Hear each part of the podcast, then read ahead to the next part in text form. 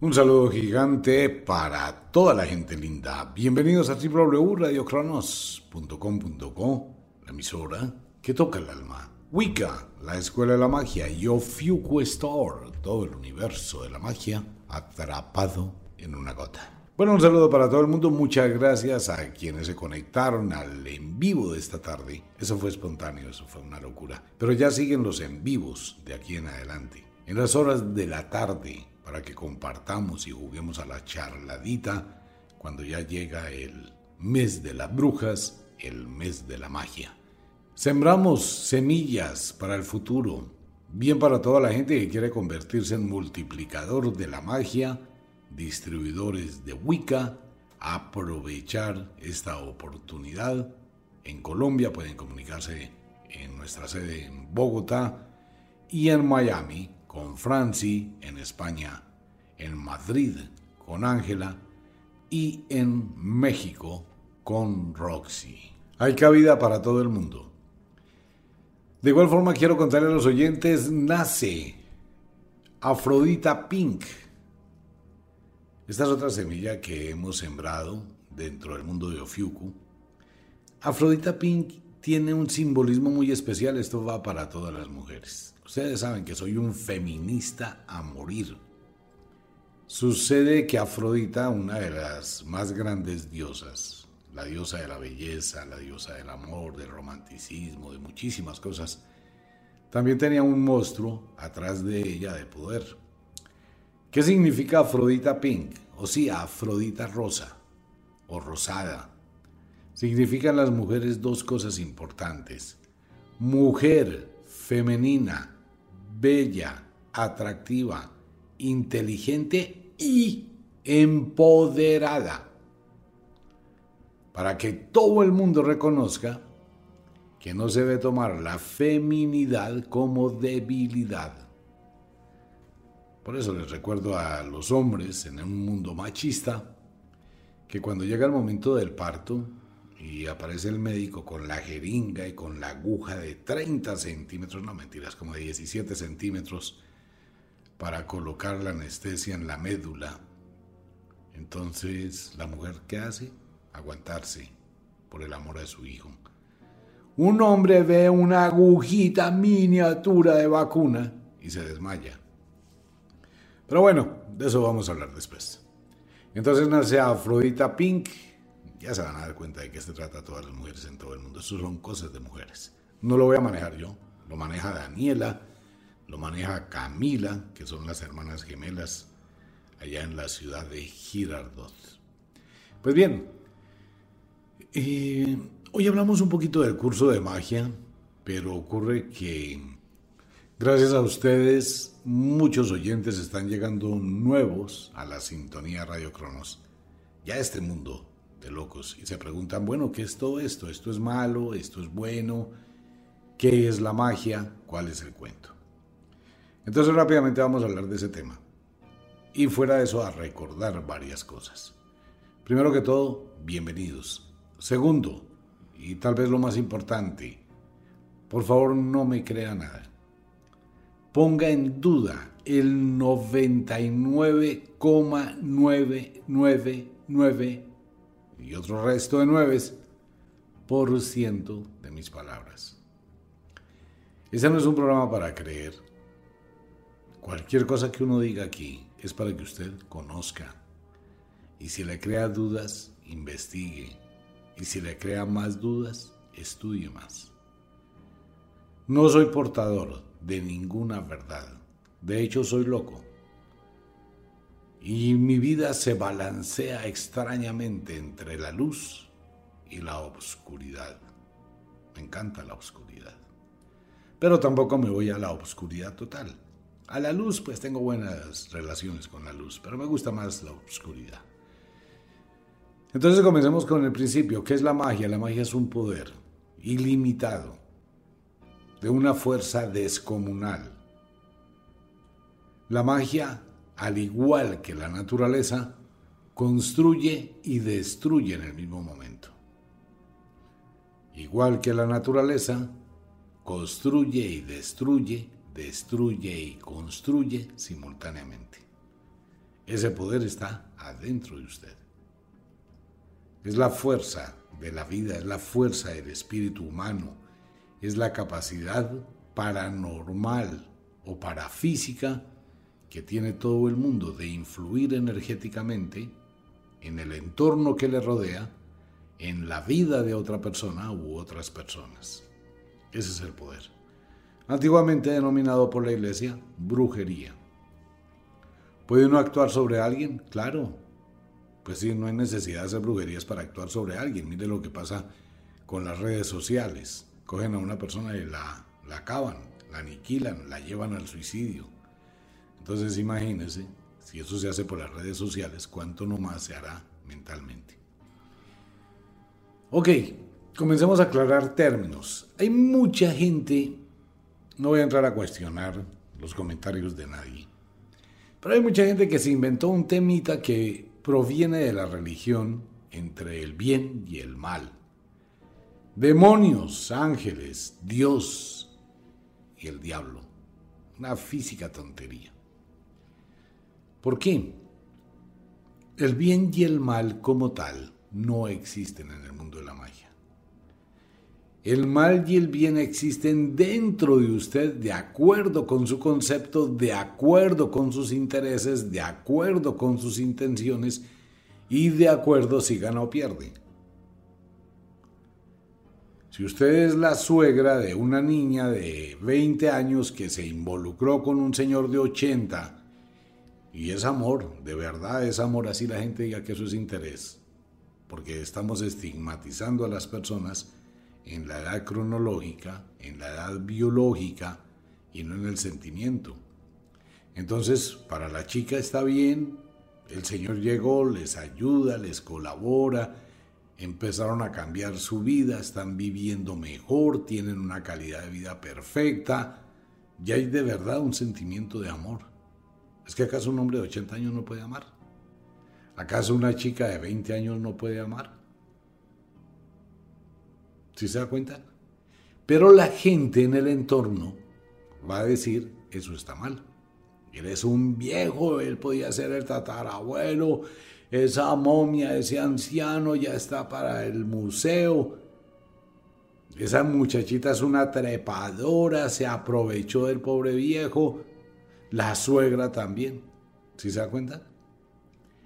El concepto del bien o del mal no es el acto como tal, sino la forma como usted lo considere, desde su punto de vista. Normalmente, para el que está ganando, es bueno, para el que está perdiendo, es malo, porque a ella le dan y a mí no. Entonces, hemos seguido con ese juego inventado por la iglesia de una serie de condicionamientos polarizantes en todo, ¿no? Eso pasa en todo, la derecha, la izquierda. El odio, el amor, la salud, la enfermedad, la riqueza, la pobreza. Entonces, canalizamos el bien y el mal como dos extremos. Pero no existen los extremos. Eso se llama la libertad.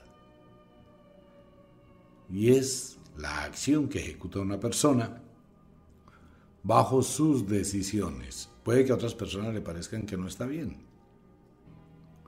Pero si a usted le parece que es lo correcto y es lo que quiere hacer, no le importe ni cinco lo que los demás piensen. Ahora bien, ¿qué pasa con la magia? Pues que de la misma forma la gente empezó a inventarse una cantidad de historias donde colocaron a la magia en dos extremos de la polaridad. Magia blanca, Ay, la magia bondadosa, la magia bonita, la magia chévere, condescendiente, la magia blanca, ay, qué elegancia, cercana a los ángeles. La magia negra, los demonios, lo peor, la necromancia, lo obscuro, las ratas, las arañas, los sapos, los murciélagos, las brujas. Si se da cuenta, ese es el imaginario colectivo que le han impuesto la sociedad a través de cuentos, leyendas y que la iglesia se encargó de vender. Entonces la gente se quedó con el concepto de la magia blanca y de la magia negra. Una magia bondadosa contra una magia maléfica. Dos extremos de la magia. Y paralelamente a esos dos extremos, pues la gente empezó, algunas brujas, algunos magos empezaron a decir, no, hay que hay una magia roja, la magia del amor. No, hay una magia verde, la magia de la riqueza. Magia amarilla, la magia de la felicidad. Magia azul, la magia de la fertilidad. Magia morada, la magia de los muertos. Y empezaron a colocar todo el arco. Y de ahí para abajo muchos más colores. Pues todos esos son conceptos para identificar determinados rituales y determinadas intenciones. La magia no es blanca, la magia no es negra, la magia no tiene colores. La magia es todo al mismo tiempo. Ese es el poder de la magia. La magia construye y la magia destruye. Punto. No hay más. Al mismo tiempo. Entonces la magia no destruye. No, pero la magia tampoco construye. Está construyendo y destruyendo. O sea que tiene un ciclo, un ritmo de cambio, una mutación. En el punto de construir, para alcanzar una meta, es el mismo punto de que algo se destruye para que algo se construya. No existe la magia negra, no existe la magia blanca, no existe la magia buena, no existe la magia mala. De hecho, toda bruja, todo mago, todo aprendiz, todo sacerdote o sacerdotisa de la magia, debe aprender a balancearse entre la luz y la oscuridad. Si voy a combatir una energía que está causando un daño, tengo que destruirla, pero al mismo tiempo tengo que construir algo diferente. Entonces tengo que aprender de la oscuridad a destruir y tengo que aprender de la luz a construir. Ok. La magia no reconoce bien ni mal en ninguno de los aspectos de la vida del ser humano. En nada. Por eso es que hay mucha gente que se dedica a este tipo de artes y son personas que imponen su concepto que consideran malo. Esa no es una buena bruja, esa es una charlatana que se está aprovechando la ingenuidad de alguien para sacarle plata. Una verdadera bruja, un verdadero mago, no toman partido, sea lo que sea que escuche.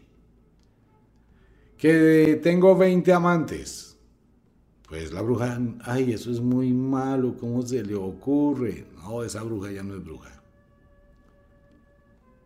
Porque es que un mago o una bruja no condicionan la mente de nadie ni el destino de nadie. Si lo va a hacer, hágalo bien hecho. Entonces hay que mirar que se está creando un problema de energías. ¿Sí me entiende? Es diferente. El verdadero y profundo contenido de la magia es la estrategia de la supervivencia. Aquí entramos a un campo bastante curioso. Todos los seres vivos del planeta Tierra son dotados por la naturaleza de una serie de herramientas, de inteligencia, de instintos para sobrevivir. Es el instinto número uno más importante de todas las especies es el instinto de la supervivencia de las especies. El instinto de la supervivencia de las especies va ligado directamente con la función sexual, porque sin sexo, pues no hay supervivencia en la especie. Ok, ese instinto de supervivencia va de la mano, unido, atado con la estrategia. El instinto de la supervivencia va unido con la estrategia. Eso es la magia. Estrategia.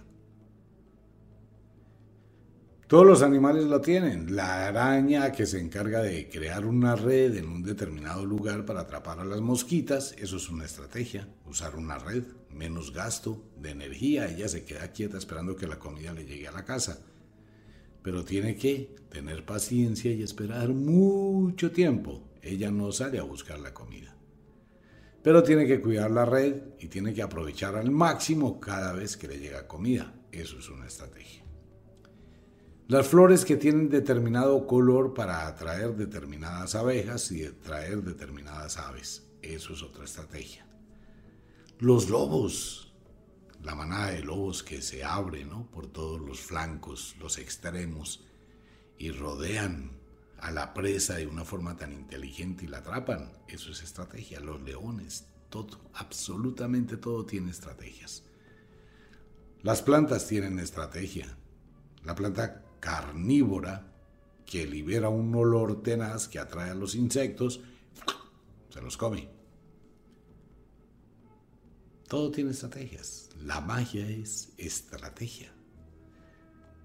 Y saber utilizar la estrategia es para sobrevivir, la supervivencia. Y una de las leyes de la magia es que la magia debe ser aplicada para mi beneficio.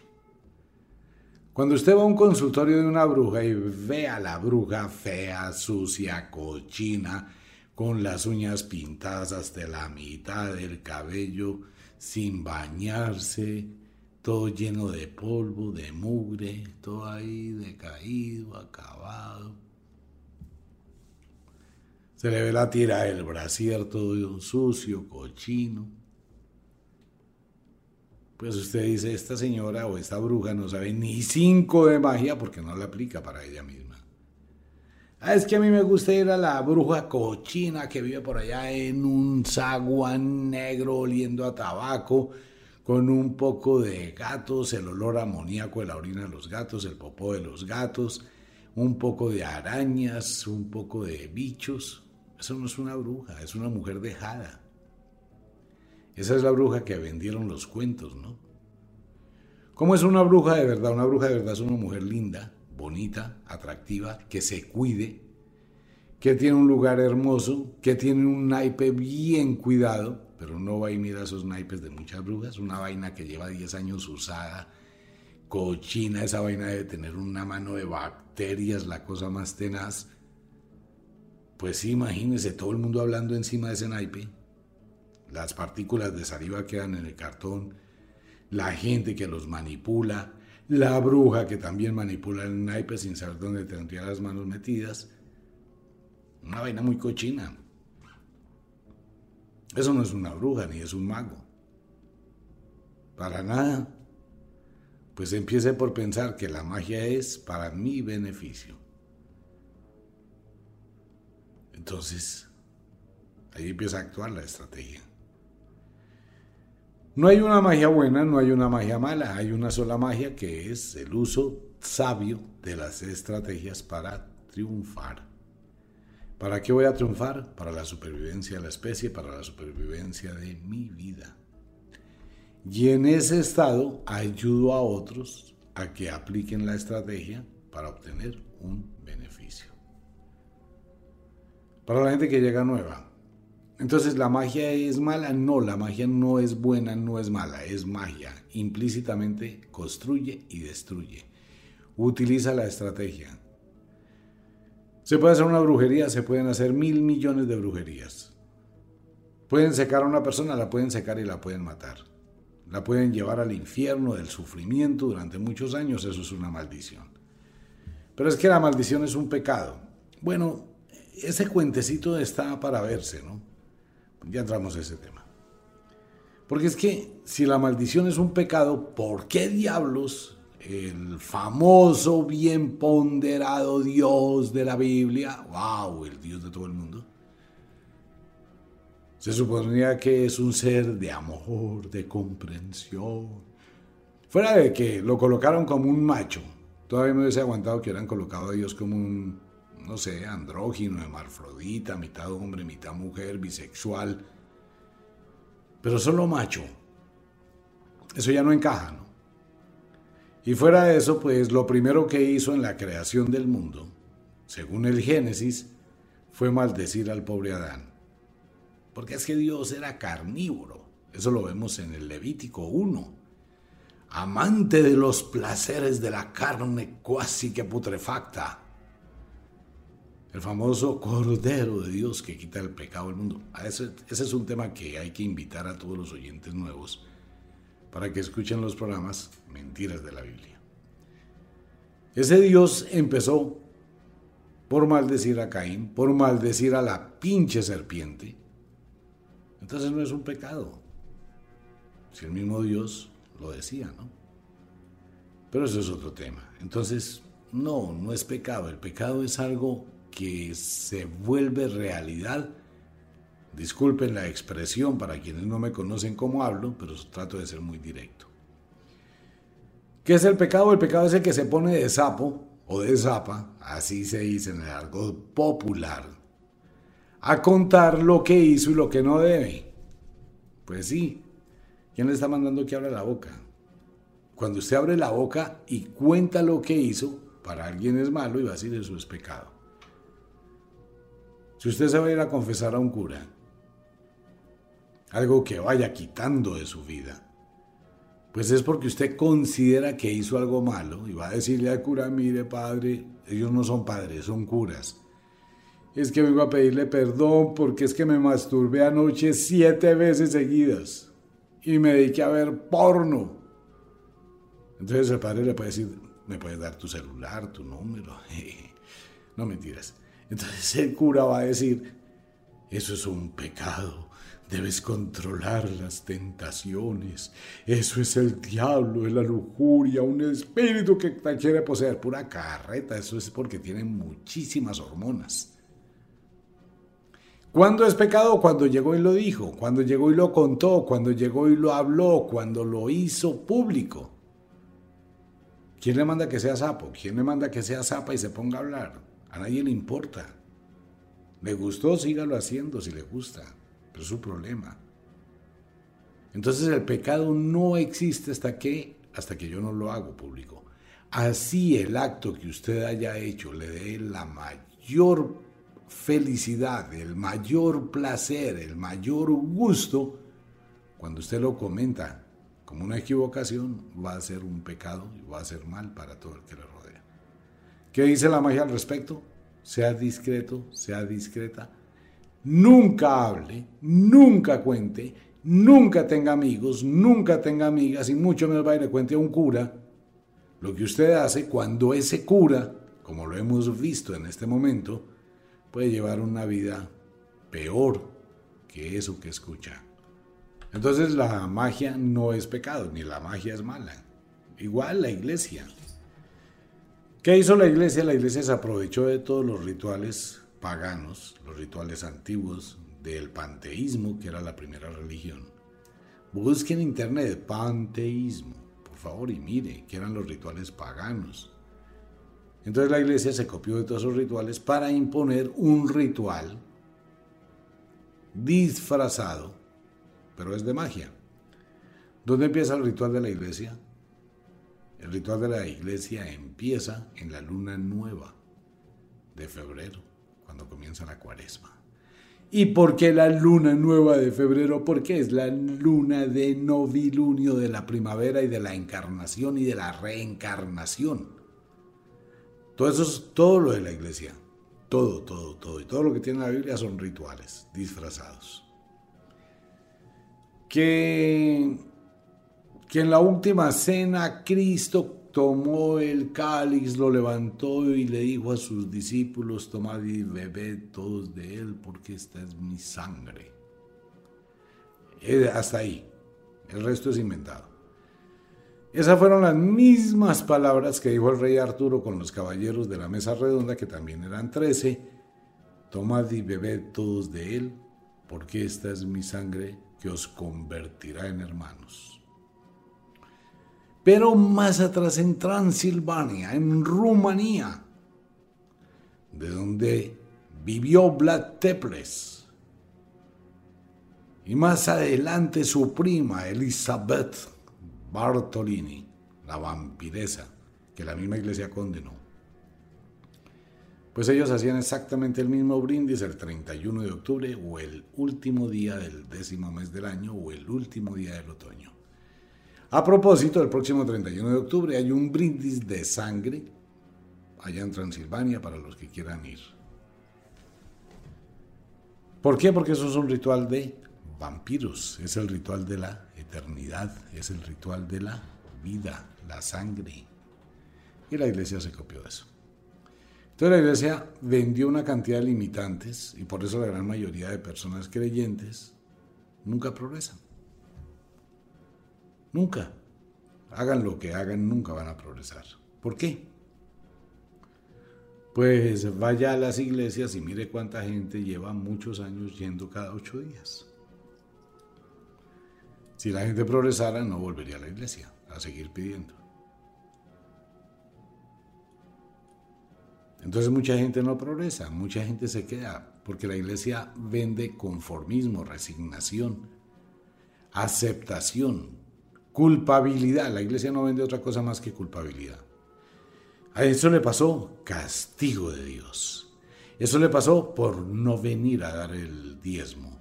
Eso le pasó es porque el Señor así lo quiso. Entonces, a ver, cuando uno empieza a mirar esto, ¿qué es la magia? La magia es el poder que está dentro de usted. Dios está fuera de usted. Dios no existe. Es un carretazo, es un negocio, es un invento. Punto. La fuerza de voluntad es su magia. Su exigencia es su magia. Los grandes en este mundo, pues se separaron de la iglesia mucho antes. Por eso son grandes. Mientras que uno está en la iglesia, pues va a seguir sometido. Y obviamente hay el conflicto entre la iglesia y la magia. ¿Por qué? Porque la iglesia vendió la idea que la magia era del diablo. Pues hay que recordar las cruzadas, una manada de asesinos, la cosa más tenaz, amparados por la iglesia, hasta que ellos mismos le pegaron el tumbao del siglo a la iglesia. Pues sí, le robaron a la iglesia el tesoro que ellos se habían robado a todos los pueblos entonces la iglesia le dijo al tonto de Cristóbulus Colón, oiga hermano, mire, me robaron. Entonces vaya, mire a ver si puede conseguir, me puede rescatar el oro. Ellos cogieron por tal lado. Entonces, uy, pero yo solo no me voy. No, no me preocupe, se va a llevar una mano de criminales, asesinos, ladrones que hay en las cárceles. Se los va a llevar como tripulación en sus cuatro carabelas. La pinta, la niña, la Santa María y San José. Jaja, todos católicos. Porque eso eran los reyes católicos, ¿no? San José fue la carabela, el primer vehículo humano que se perdió en el Triángulo de Bermudas, inaugurado por Cristóbal Colón en su primer viaje. Lo dejó escrito en la bitácora de Cristóbal Colón, la encuentran allá en España. De cómo ese barco fue rodeado por una serie de luces y se desvaneció ante los ojos de todos.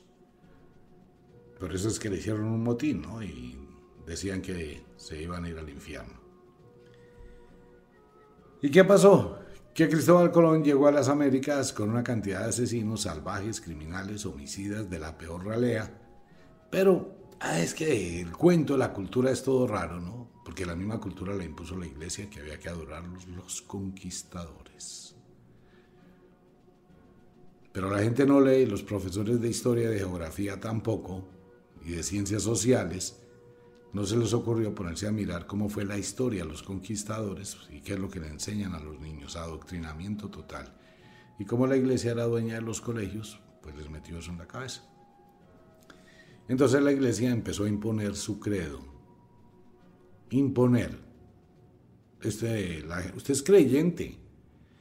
Y si usted cree en su Dios y en el Dios de la Biblia, usted no cree por convicción, usted cree por imposición. A ver, ¿cuándo fue la primera vez que lo llevaron a la iglesia? ¿Qué fue lo que le hizo su papito y su mamita en el bautismo? Usted no se acuerda, pero puede ver fotos. ¿Usted participó en esa fiesta? No, para nada. Participaron los otros, pero usted no. Como dice Ricardo Arjona. Usted, pero no fue invitado. Después del bautismo, la bobada de la primera comunión, la confirmación, la comunión, el vestidito, la bobada, y de ahí cada ocho días vaya cuéntele al cura cuántas veces tuvo deseos sexuales. Después el matrimonio, después no sé qué. ¿Eso fue por convicción suya? ¿Las clases de religión fueron por convicción suya? ¿Su abuelo, su tatarabuelo, su bisabuelo fueron adoctrinados y ellos a los otros y a los otros. Usted nunca ha tenido la convicción diferente. A usted le impusieron esa vaina desde niño. Pero antes, la iglesia para imponerlo, mandaba matar al que no aceptaba esa imposición o esa religión. ¿Y cómo los mataban? Pues léase un poquito la historia, mire lo que hicieron los templarios, las cruzadas, un salvajismo, la cosa más tenaz. Vaya y léase la historia de Josué en la Biblia. Tiene una Biblia, no me crea nada. Coja la historia y mire lo que hizo Josué. Un asesino desalmado, la cosa más tenaz, reemplazo dos de Moisés. Duro de matar 20. Josué era una porquería, pero un asesino a nombre de Dios. Y de ahí nacen los templarios, las cruzadas. Iban y mataban a todo el mundo. Léase la Biblia que es más chévere. La parte donde dicen que ellos entraron a Jericó y como la gente no les quiso abrir las puertas, pues esta gente dijo, no, olvídese, esto hay que castigarlo para que nadie nos, nos niegue nunca más. Y mataron a todas las personas, hombres, ancianos y niños y niñas y mujeres. Pero por orden de Dios, tontororón, Josué y sus asesinos cogieron a todas las mujeres que estaban embarazadas, las empalaron, así como oye, y las mataron abriéndoles el vientre. Palabra de Dios, lo dice la Biblia. Ay, que eso no lo dice la Biblia. Léase la Biblia, se va a dar cuenta que sí dice eso. Y eso no es nada, mire, eso. Eso es escasamente un tricititico nomás de la cantidad de vainas que hay ahí. Escuchen los programas Mentiras de la Biblia.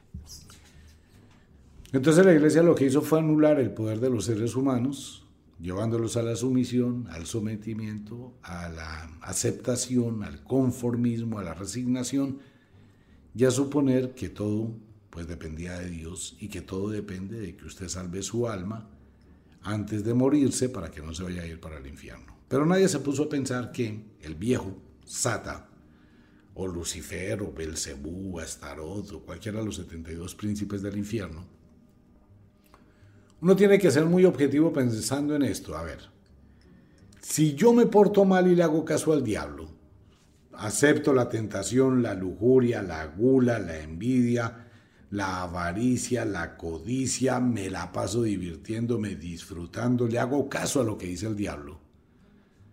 Tengo una tentación, monté un prostíbulo, tengo 100 clientes, vivo como una reina, tengo toda la plata del mundo, tengo todos los negocios, disfruto todo lo que se me dé la gana la vida. Estoy haciendo caso al diablo. ¿Por qué cuando me muera el diablo me va a juzgar porque le hice caso. A ver, ¿por qué? Entonces que el diablo tiene una cantidad de seguidores. Claro, pues algo bueno tiene que hacer el diablo para que yo lo siga. Sí, póngase a pensar en lógicamente. El diablo me va a juzgar, voy a ser un alma en pena, que me voy a quemar por la eternidad en los infiernos. ¿Pero por qué? si estoy haciendo lo que él dice, si soy su amigo, si soy su compinche, su camarada, su parcero, ¿por qué me va a maltratar? Al contrario, ese tipo debe ser una fiesta, la cosa más tenaz cuando llegue al infierno.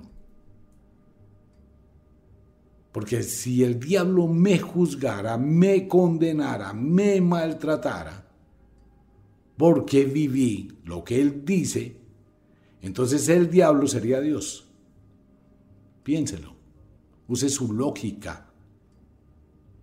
Pues sí, si el diablo es el brazo ardiente de Dios y me va a condenar porque hice caso lo que él dice, entonces el diablo le pertenece a Dios, sería el guarda de las almas de Dios para castigar a las almas, en serio, de verdad, entonces ¿por qué lo combate? Esas son las incoherencias de la Biblia, que la gente nunca se detiene a pensar en eso, solo se dejaron llevar por el lavado de cerebro, pero no se pusieron a analizar un momentico que eso son incoherencias. El diablo no existe, ¿no? Y Dios tampoco existe. Existe un negocio. La magia es el poder que tiene usted de lo que quiera hacer. ¿Puede hacer una brujería? Puede hacer todas las brujerías. Todo lo que usted quiera puede hacerlo, porque es que su vida, es el poder y es su libertad. Pero para entrar al mundo de la magia debe empoderarse de su vida. Debe ser la mujer humillada, la que llegó el marido una noche a su casa, la pisoteó, la insultó, le rompió la cara, la ensangrentó y después de que la vio totalmente deshecha, la llevó a la cama y la violó por donde se le dio la gana. Entonces esa mujer al otro día por la mañana se levantó, se miró en el espejo y dijo, cuac, cuac, esa palabrota espectacular de energía, no más. Y cuando el marido volvió más tarde ya no estaba.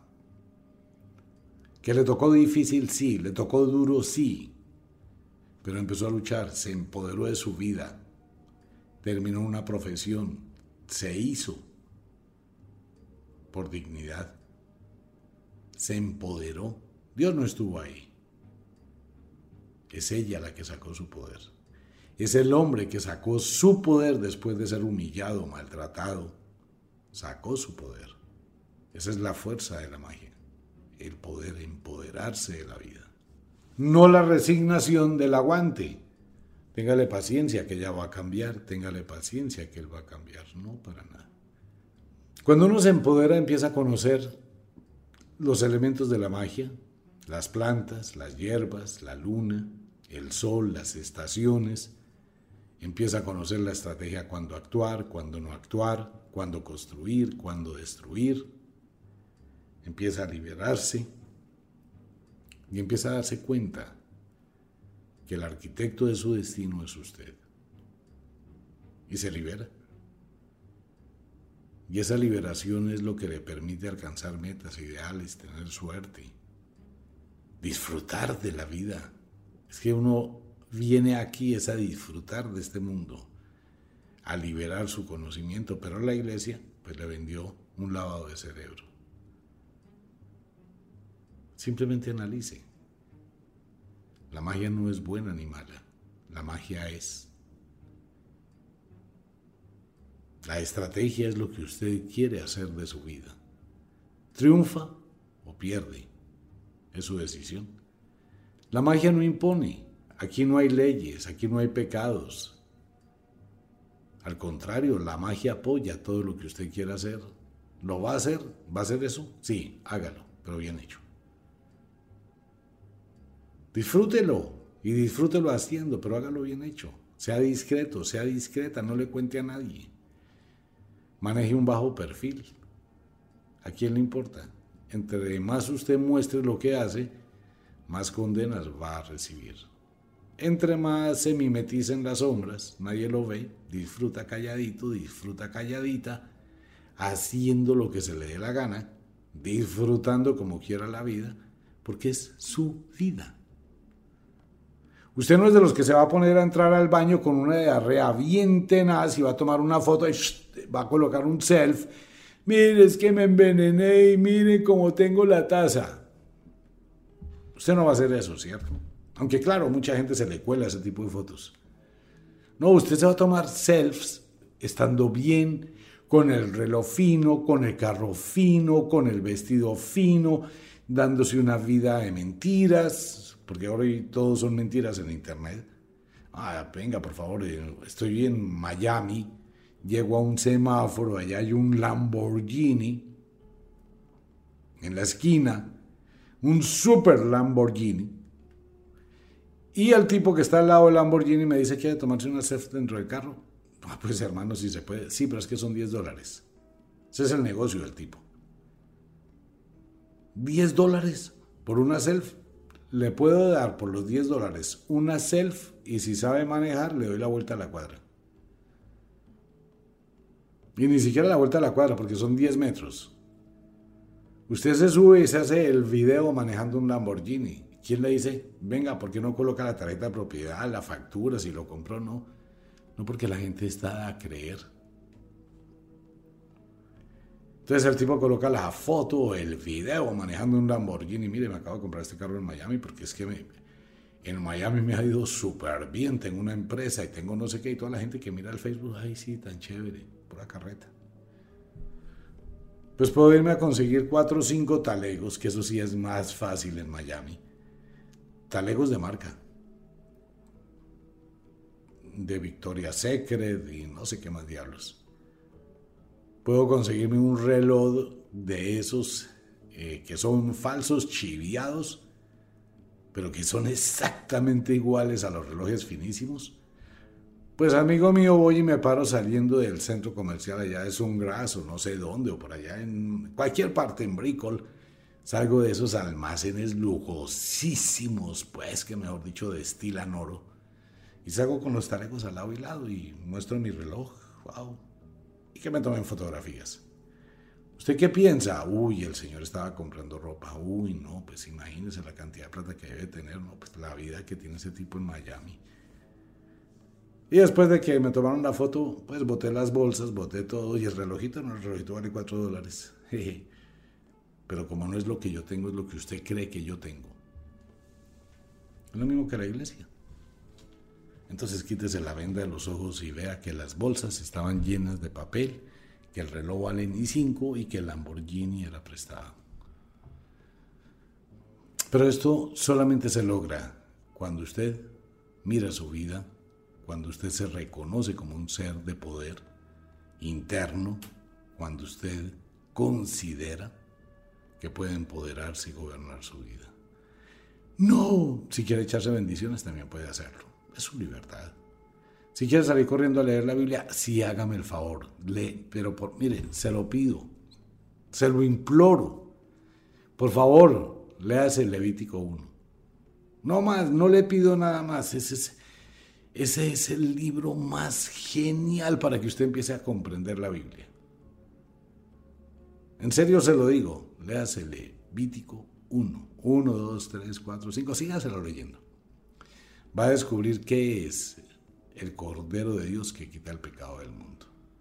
Y después de que lea Levítico 1, por favor entre a Spotify y escuche mentiras de la Biblia. En ocho días su vida habrá cambiado, se habrá liberado de la oscuridad. Pero no me crea nada. Los invito a los distribuidores en todo el mundo. Invito a todos mis amigos a Wicca, la Escuela de la Magia y a Ofiuco y le quiero contar a todos los oyentes libros gratis en Amazon en Kindle.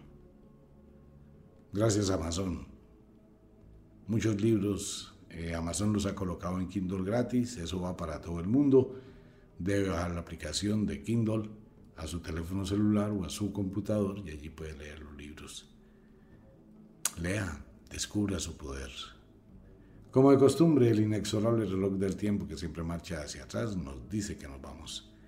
No sin antes decirle que de verdad los queremos cantidades alarmantes, los amamos muchísimo, de verdad que sí. Les enviamos un abrazo francés, un beso azul. A dormir, a descansar, a entrar al mundo de los sueños. Si es de noche, duerma. Ya sabe, mire, llévese a la cama ganas de tener sexo. Como lo quiera tener, limpio, sucio, loco, morboso, todo lo que usted quiera pero si tiene ganas de tener sexo, tenga sexo. Si no, llévese las ganas de dormir. Pero no se lleve problemas, no se lleve angustia, no se lleve lágrimas, no se lleve aburrimiento. No lleve a su sueño desgracia para que descanse. Y si es de día, pues amigo mío, ya es hora de que piense trabajar con inteligencia y mire, si se gana 50 mil pesos en una hora, se puede ganar 500. Busque la forma, use la estrategia, aprenda y hágalo. Y disfrútese esta vida, nadie sabe cuándo se va a acabar. Un abrazo para todo el mundo, nos vemos. Chao.